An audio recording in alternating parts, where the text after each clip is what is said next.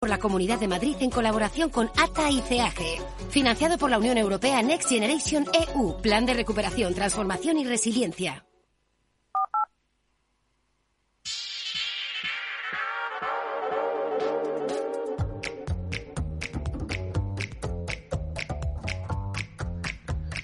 Es la hora de despertar los mercados de Europa y hemos visto un poquito de cambio de tendencia. Parecía que, que venía suavemente alcista la apertura de los mercados de Europa, pero no plana o ligeramente abajo. Ya va bajando el futuro del IBEX eh, dos décimas, 8.364 puntos. Las pantallas de CMC Markets muestran este cambio de tendencia que también afecta al futuro del mercado americano, al SP, una bajada de cuatro puntos y medio, está en 4.077 y tiene que ver pues con muchas cosas que están publicándose como los datos de la balanza comercial alemana. Sandra Torrecillas, muy buenos días. Buenos días, eh, que han bajado en el mes de octubre las exportaciones un 0,3% y la caída en el caso de las importaciones ha sido superior del 3,7%. Son unas cifras peores de lo que estaba esperando el consenso del mercado. Y también ahí hemos conocido los precios de importación. Es cierto que se moderan.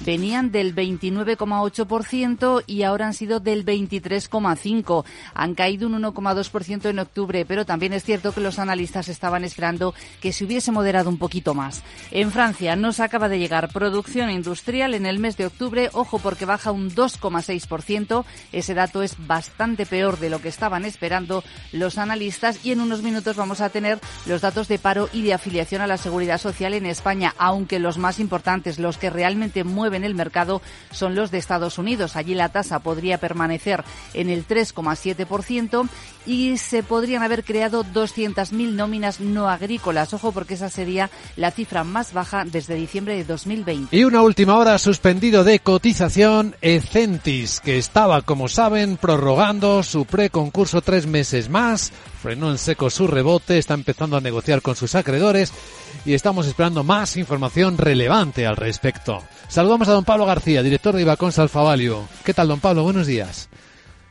Hola, buenos días. ¿Qué tal viene el viernes en los mercados?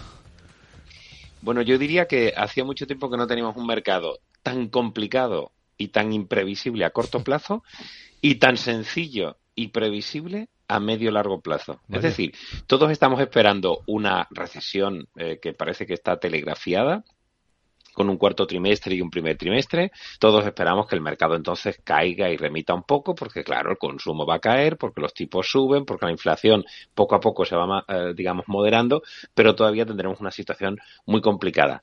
Y sin embargo, a, corto plazo estamos viendo bandazos en el mercado de bonos, bandazos en el mercado de renta variable, ese outperformance de Europa respecto a Estados Unidos que parecía no tener sentido, incluso antes de ayer, pues teniendo un comportamiento de, de, de los mercados extraordinarios, con subidas de tecnología, es decir, vaivenes con muchos sectores, muy, muy complicado, aunque nosotros apostábamos por porque el mercado europeo se tomara un respiro. Y bueno, de momento se está quedando ahí, no se atreve con los 4.000 puntos, pero insisto, corto plazo está siendo muy, muy rompe, piernas. Sí, tenemos eh, los datos que son frío caliente. Bueno, contracción de industria en Europa, nos han enseñado los PMI, hoy la balanza comercial alemana peor de lo esperado y la producción industrial francesa, el dato de ahora mismo, una caída del 2,6% en octubre. Correcto, pero eso no nos sorprende y que los PMI, eh, conocimos también el de Italia, los, entre los últimos, pero eh, la producción industrial, como comentaba hace octubre, con ese menos, menos 2%, que la previsión era que quedara en cero y el menos 0,9 anterior. Eh, bueno, pero si esto ya más o menos es la previsión, es decir, que no está habiendo sorpresas en el plano macro, quizás sí en el plano micro, porque va a tardar un poquito más en llegar la revisión a la baja de estimaciones de beneficios, pero eso no son sorpresas. Lo para mí sorprendente es esa reacción de un más 23% desde el 12 de octubre de un Eurostock 50, que está claro que está condicionado por el peso del sector financiero y de los cíclicos pesados respecto a la tecnología que pesa mucho más en el Standard Poor's y no digamos en el Nasdaq. Bien, eso explica, eh, eh, digamos, el movimiento, pero el por qué los europeos están comprando ese más 23%, eso sí que chirría un poquito cuando parece que ahora sí todos tenemos claro que el Banco Central Europeo es más hawkish y que la recesión es cuestión de esperarla tranquilamente tomando un café. No sé, mm. eh, yo creo que los mercados van a darnos alguna sorpresa negativa y, como siempre le decimos a nuestros inversores, yo he tomado posiciones bajistas en, en el Eurostock, que es la mejor manera, ¿verdad?, de ser creíbles, hacer el análisis y decir qué estamos haciendo, pero no después, ¿eh? que eso ya todo lo pasado es muy sencillo. Claro, ahora es cuando se, se arriesga. Pablo, quédate con nosotros y comentamos los primeros movimientos del mercado ahora en cuanto abra la bolsa, ¿de acuerdo? Fenomenal. Vamos a vigilar, Sandra, Siemens Gamesa en particular. Pues sí, va a salir ya del IBEX 35 el próximo 14 de diciembre. Un día antes se finaliza el plazo de aceptación de la OPA que lanzó su matriz Siemens Energy. El IBEX va a estar temporalmente formado por 34 valores. Eh, a ver cómo lee el mercado lo de Airbus. Pues sí, tenemos dos cosas sobre ella. La primera, ese acuerdo con Dassault Aviation. Van a avanzar a la próxima fase del desarrollo del sistema de combate aéreo de futuro. Un proyecto en el que son socias Francia, España con Indra y también Alemania. Y hemos conocido datos eh, de entregas de aviones eh, en hasta noviembre, 563, eh, más de lo previsto inicialmente, pero aún así hay dudas de que pueda cumplir el objetivo que se había marcado para todo el año de alrededor de 700, a falta de pocas semanas ya para que finalice el año. Escucha lo que viene. En el primer trimestre del año que viene, Ryanair dice que hay que ser cautos. Hay que ser cautos por la inflación, la contracción económica, los altos precios de la energía y porque están estas navidades va a haber una fuerte demanda y después se podría frenarse. Eh, eso sí, dice que el verano va a ser de nuevo muy bueno. Pues eh, ya lo veremos. Ahora mismo lo que vamos a ver es cómo despierta el mercado en Capital, la Bolsa y la vida. Tú quieres disfrutar de la Navidad. Yo quiero que lo hagas ya. Con la tarjeta MyCard de CaixaBank, haz tus compras hoy y empieza a pagarlas en el 2023. Infórmate en caixabank.es. CaixaBank. Tú y yo. Nosotros. MyCard. Tarjeta de crédito emitida por CaixaBank Payments and Consumer. Promoción válida hasta el 31 de enero de 2023.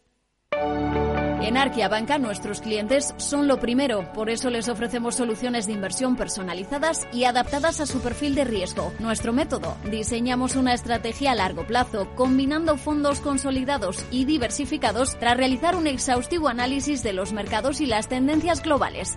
Arquia Banca, cuidamos de su patrimonio como si fuese nuestro. Puede consultar los folletos informativos y los documentos con los datos fundamentales del inversor en los registros públicos oficiales de la CNMV, así como en www.arquia.es y oficinas de Arquia Banca.